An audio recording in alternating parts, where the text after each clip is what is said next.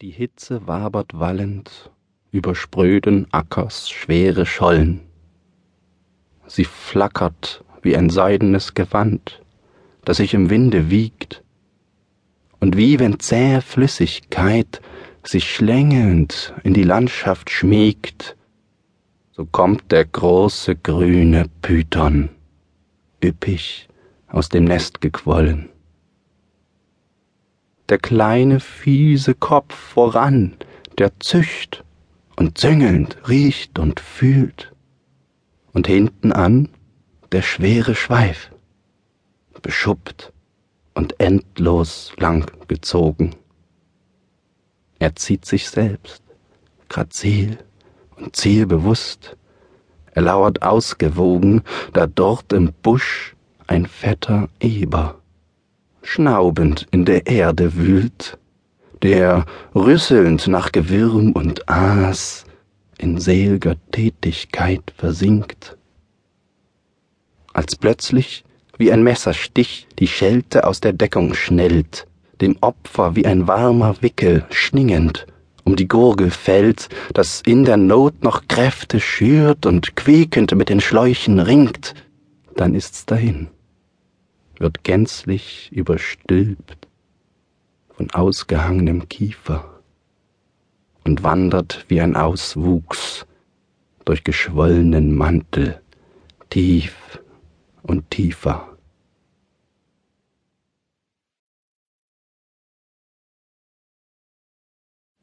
Der gelbe Saft. Die Trauerweide runzelt ihre tief gefurchte Stirn aus bröckeliger Rinde quillt, als ward sie arg geschändet, der gelbe Saft. Sie wirkt so schwach wie etwas, das verendet. Es tritt aus ihrem spröden Bauch wie Eiter aus dem Hirn. Verkrümmte Wurzeln ragen aus der Erde wie Gebeine, wie Knochenfinger knorrig, die den Friedhofsflur gesprengt.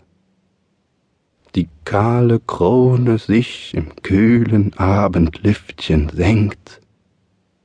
In ihren Ästen, die wie Speere wuchern, sitzt alleine ein kleines Mädchen, schniefend, das dort eben noch nicht war. Sie sitzt ganz still nur ihre Beinchen baumeln leicht im Wind, die Hände ruhen warm im Schoß, der gelbe Saft gerinnt auf ihrer Stirn, sie blutet aus dem Ohr, verklebt das Haar.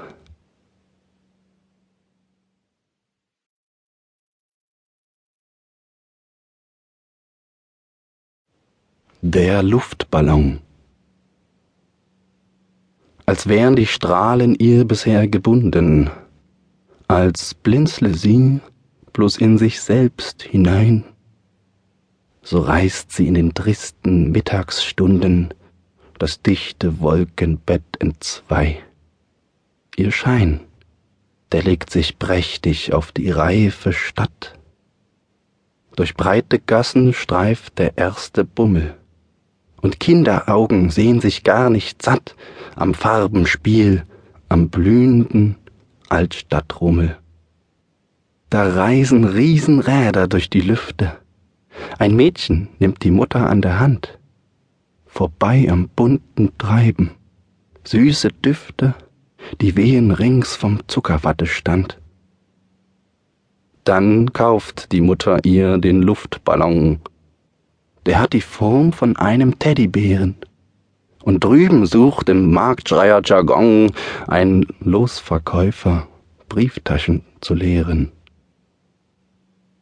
Das Stadtgetümmel scheint sich zu vermehren.